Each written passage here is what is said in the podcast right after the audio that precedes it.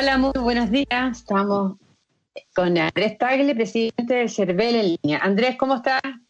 ¿Qué tal? Muy bien. Hola, ¿cómo te va? Bien, Andrés, muchas gracias por esta entrevista, porque hoy día es muy importante hablar con usted porque eh, por el tema de las elecciones que las tenemos en dos semanas más.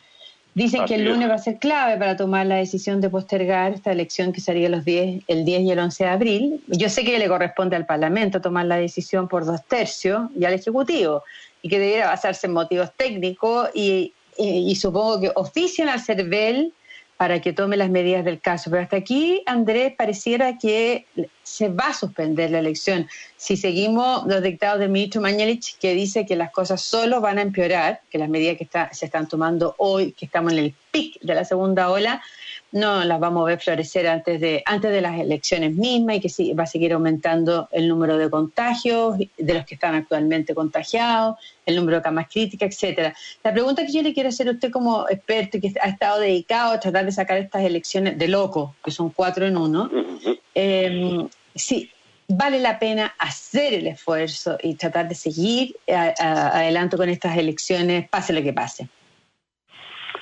No, a ver, nosotros tenemos un mandato constitucional de hacerla en la fecha y ahora en dos días y lo tenemos que cumplir y estamos trabajando con todo nuestro esfuerzo uh, para que ello sea posible, incluso con ciertos atrasos porque la implementación de los dos días y los materiales sellados de una y todo lo que significa obviamente una carga fuerte en poco tiempo y también ha habido algún atraso en los candidatos por su cantidad y la presión eh, todo lo que significó mucho reclamo en tribunales y eso ha, ha, la cosa. Pero no, nosotros estamos trabajando y preparando para hacerla el 10 y 11. Ahora, como tú bien dijiste en la instrucción, esto es iniciativa del Ejecutivo o iniciativa de parlamentario y la tiene que aprobar posteriormente el Parlamento por un alto, por un dos tercios. Y ni siquiera existe un proyecto hoy día de ninguno de los dos lados. ¿ya? Entonces, la verdad es que nosotros no nos de nuestra labor, digamos, ni siquiera estamos especulando en una suspensión, sino que seguimos trabajando fuerte, digamos, eh, eh para, para, como si fuera a ser y haciendo todos los pasos eh, que corresponden, imprimiendo votos, armando materiales, cajas, repartiendo regiones, eh, publicando normas, todo lo que corresponde. Ahora, ni siquiera disponible para especular sobre el cómo, porque eso se tergiversa posteriormente. O sea, aquí tienen que tomar la iniciativa los parlamentarios y alguien no quiere consultar sobre eso oportunamente lo hará, digamos, y ningún problema en colaborar pero en general una pregunta Andrés eh, a favor de no postergar las elecciones es que a diferencia de lo que ocurrió por ejemplo con el plebiscito es que ahora van a haber 7 millones de personas vacunadas ¿no es cierto? Eh, el, 11 de abril y que con la experiencia del plebiscito es que no aumentaron después los casos de contagio. Entonces aun cuando estemos pésimos y con el problema de la última cama y todas las tragedias que podamos eh, tener, podría ser que las elecciones no incidieran en aumentar más los contagios, deteriorar la situación. Bueno, sí, mira, ah, para el se tomó una sola gran medida que fue un protocolo sanitario, ¿ya?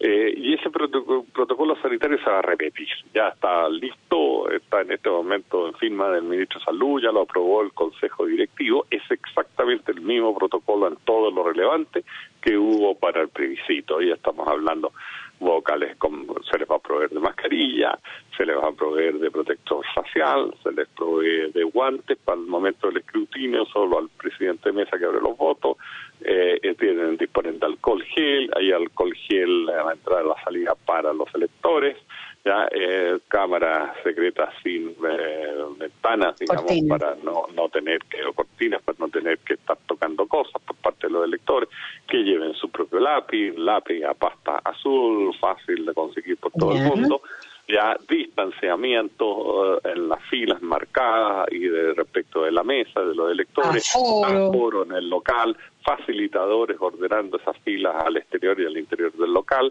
eh, eh, sanitización de los dos días de la elección, etcétera. Todas esas medidas están tomando igual que el plebiscito y como tú bien dices, no tuvo efecto en la elección. Ahora, hay tres grupos de medidas que yo diría adicionales que hacen la diferencia. Uno, los dos días. ¿Ya? Los dos días, obviamente es una medida para disminuir aglomeraciones, ¿ya? Fuera o dentro de los locales y dar la facilidad para que la gente vote con calma, con tranquilidad, en una votación que reconocemos que es un poco más lenta que la anterior, ¿ya? Eh, eh, la vez pasada eh, esas dos horas adicionales votó muy poca gente, que se dio de, de 6 de la tarde a 8 de la noche, votó muy poca gente, la gente igual se concentró entre las 11 y las 2. Eh, eh, nosotros vamos a mantener en esta oportunidad que las personas, eh, los mayores de 60 años que tienen preferencia, igual traten de concurrir en la tarde el primer día, o sea, desde las 14 a las 18 horas. Y las otras... las, otras exclusividad, por ejemplo, y los mayores solo pueden votar. Déjame mencionarte, espérate, déjame mencionarte esas dos medidas. Ahora, una tercera medida adicional ha sido la vacuna de los vocales. ¿ya? Si bien no van a tener completa inmunidad porque falta la segunda dosis, etcétera, es un gran avance. Eh, y no se podía hacer antes porque no se sabían las nóminas de los vocales, se saben en una fecha que estipula la ley y lo tiene que determinar la Junta Electoral. Y ahí incluso hay excusa, este fin de semana se vuelven a publicar las nóminas con las excusas respectivas. Esa es la tercera medida. Y la cuarta medida es que nosotros estimamos por lo menos que al paso que se va, ya, llegamos a los 6 millones, eh, debería haber eh, eh, al menos 7 millones de la población vacunada. 7 millones que coincide y, gran parte de ellos, más de la mitad con la doble dosis. Y eso coincide con la mitad del padrón, porque como no se está vacunando los menores de edad y los que están en el padrón, estamos hablando de prácticamente la mitad del padrón electoral eh, vacunada. ¿ya? Entonces, eh, eh, es una cuarta medida bastante importante que sin duda hace la diferencia respecto de, de la elección anterior. Ahora, y eso significa que sería aconsejable no postergar la elección, entonces, si va a estar en la mitad del tomaron, se han tomado todas estas medidas en función de proteger a la gente y que sea un proceso más normal y que no produzca esto ese efecto. Ahora, eh, ir a votar no es distinto de lo que ha estado pasando estos días, que la gente va al supermercado, va a la farmacia, va a la feria, digamos, y en general eh, tiene tanto más aglomeración ahí que en el simple hecho de ir a votar. ¿ah? Aunque ahora sea dos veces a la semana ¿ah? el permiso, con cuarentena. claro, y se sacan miles de permisos, como tú has visto, digamos. ¿ah? Eh, ¿Y, ¿Y, qué pasa, Andrés, como proponía el ministro, ex ministro Mañalich dejar en pie solo la elección de los constituyentes. ¿Sería una buena idea eh, hacer más liviana esta elección? Porque parte del problema que tiene es que son cuatro elecciones uno, que son unas nóminas gigantescas y que la gente puede estar cinco minutos o siete minutos. Eso ya se arregló, sí, pero hacer volver a hacer a ir en otra fecha a la gente, acordémonos que hay un calendario de cinco elecciones.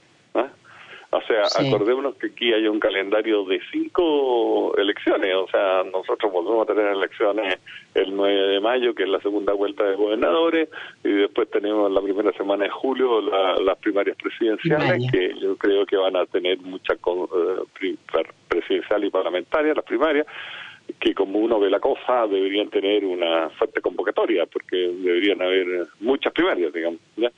Y, posteriormente en noviembre tenemos otra elección con cuatro votos, que en el fondo el presidente, el senador en gran parte de Chile, incluyendo la metropolitana, eh, eh, diputados y, cores, ¿ya? Entonces tenemos otra elección pesada y finalmente en diciembre tenemos la segunda vuelta eh, presidencial. Entonces son cinco elecciones. ¿eh?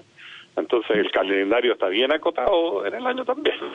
o sea, no hay mucho espacio para postergarla, salvo que se postergue para, la, segunda vuelta de los gobernadores, que es en mayo.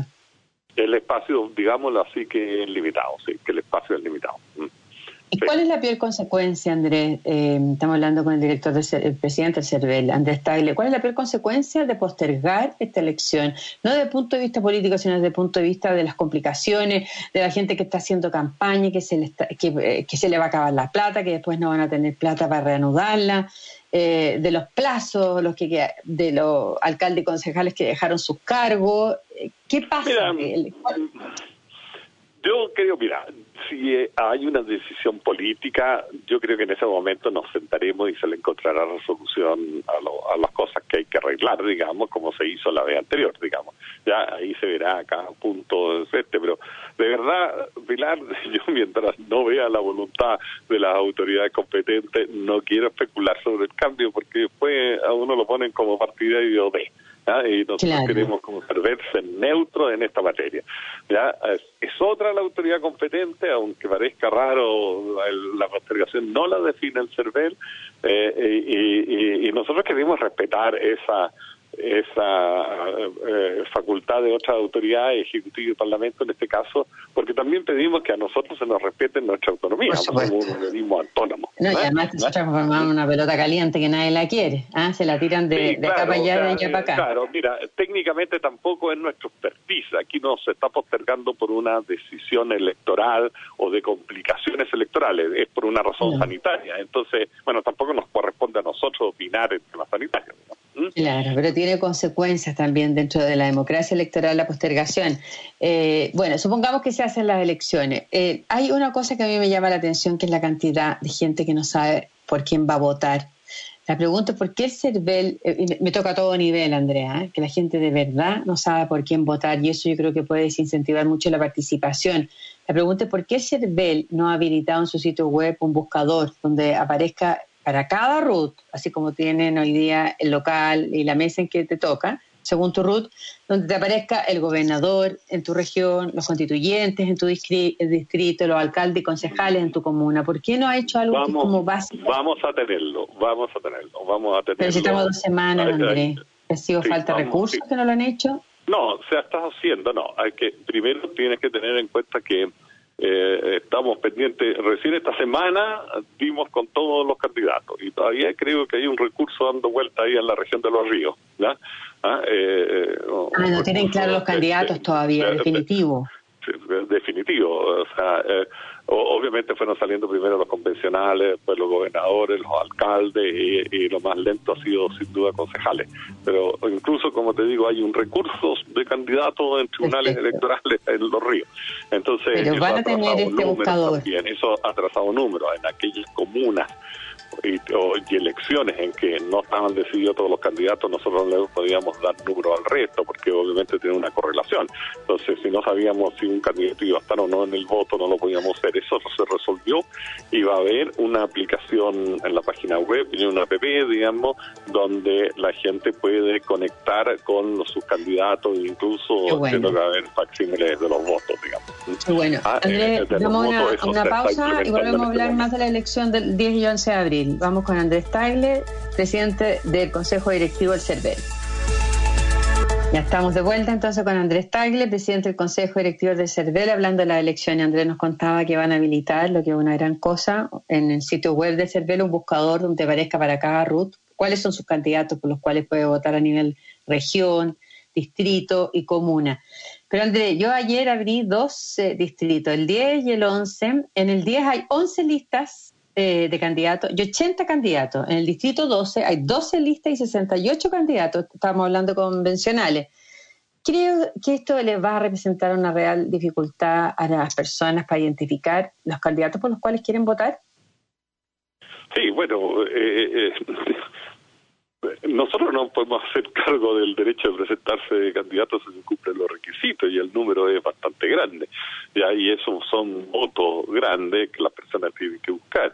Pero son diseños, o sea, no son distintos de votos de diputados o de votos de concejales que han sido grandes en el pasado, bueno, y el, mecanismo... Pero se presentan 80 candidatos a diputados, Andrés. no, la persona, esto, bueno, en diputado hay más ahora, desde luego, sí. Eh, aquí se, se habilitaron una cantidad de candidatos independientes como nunca. Entiendo que hay como 83 listas diferentes de candidatos independientes que fusionaron su, su, su, candidatura en una lista independiente por una facultad extraordinaria que les dio eh, una reforma constitucional, un transitorio de la Constitución. Y esas son como ochenta y tantos, y hay otros 23 candidatos independientes puros. Eh, o sea, la lista es enorme. Cuando vean la página web de los resultados, te van a tener que recorrer muchas páginas y páginas para y además las listas cambian de nombre, pues Andrés, ¿Ah? según, el, según si la elección es de constituyente o es de alcalde. La, la, las nóminas son enormes, pero bueno, es parte de los derechos de los candidatos a encontrarlo. Ahora es importante que, como tú dices, bueno, eh, se consulte eh, los votos y la persona sepa antes de ir a votar por quién va a votar en cada una de las cuatro elecciones. ¿ya? Y nosotros le vamos a facilitar ese trabajo. Como te digo, hemos estado esperando que estuvieran los candidatos a poder implementarlo.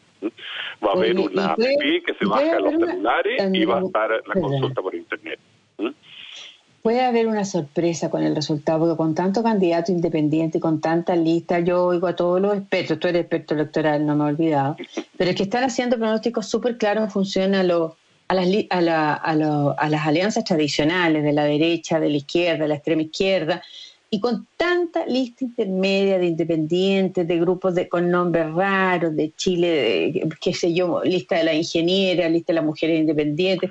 Podría pasar que hubiera un resultado que se saliera de los esquemas tradicionales, porque la gente empiece a votar por estas listas eh, que son bien locales y bien sui generis. Bueno, mira, yo, no voy a hacer como presidente del CERVEL ese tipo de análisis que hacen antiguos colegas, digamos, ¿ah? en, lo que tú llamas el partido electoral.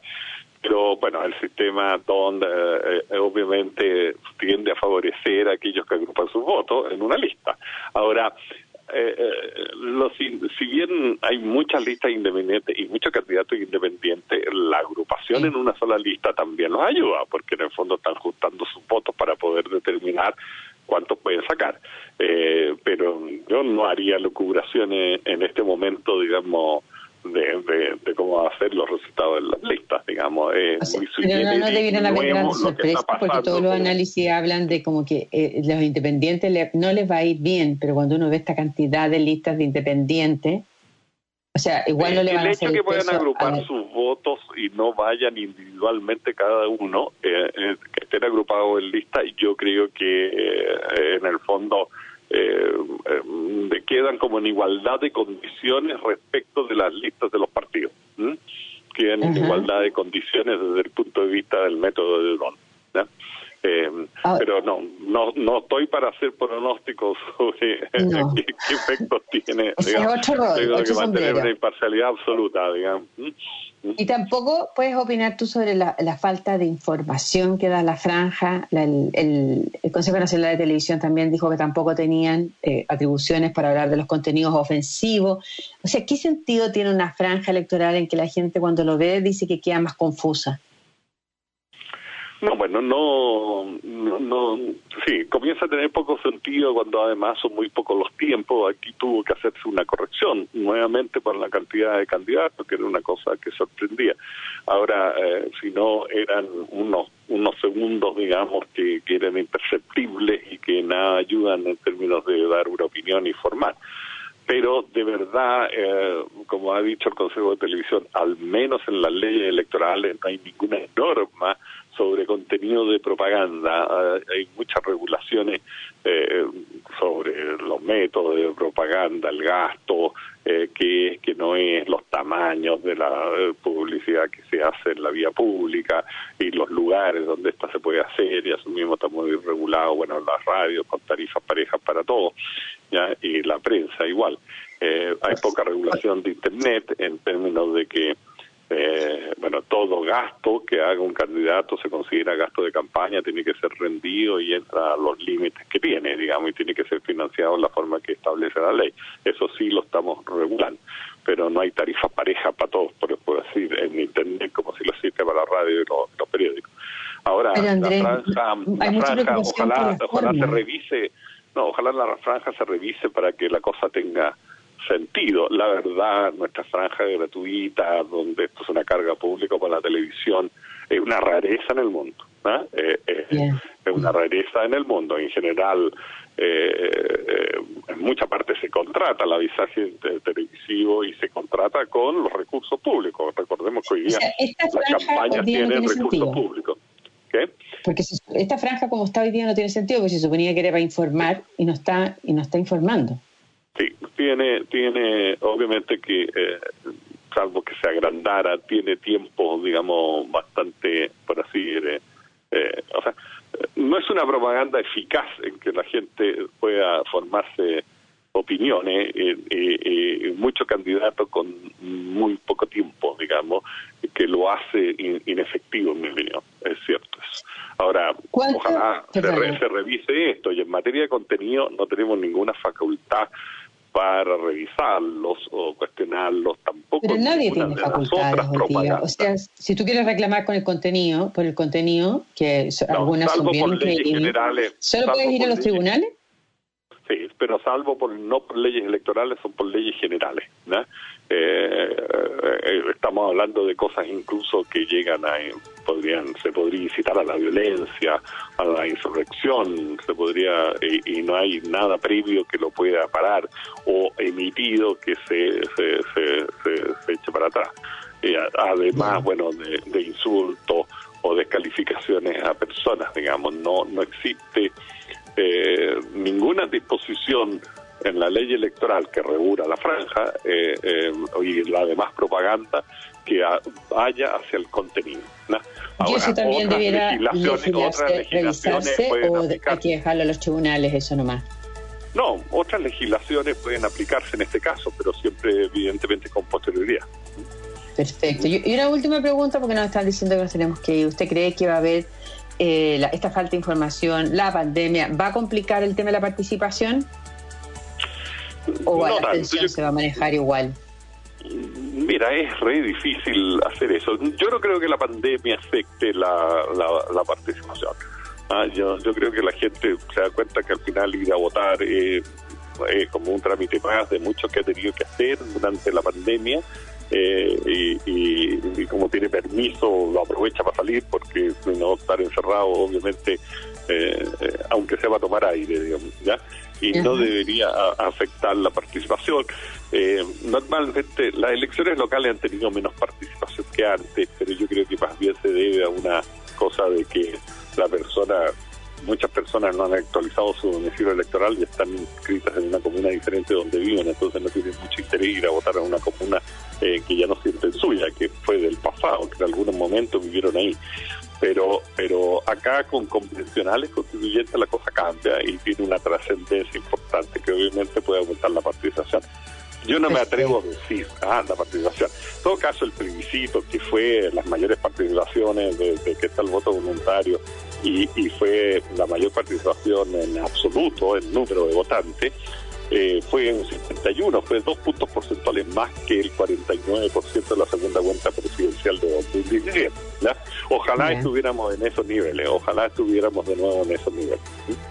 Perfecto, muchas gracias Andrés Tagle, presidente del Consejo Directivo de CERVEL. Ya, pues, y que ojalá que salgan adelante las elecciones. Eh, me despido de ustedes, que tengan un buen fin de semana y ahora sí que nos tenemos que cuidar sí o sí encerrados para que esta cuestión se arregle luego y no, y no se prolongue y no haya gente que no, no tenga la cama. Finalmente la pesadilla, la última cama no se ha producido, evitemos que se produzca. Muchas gracias, buen fin de semana.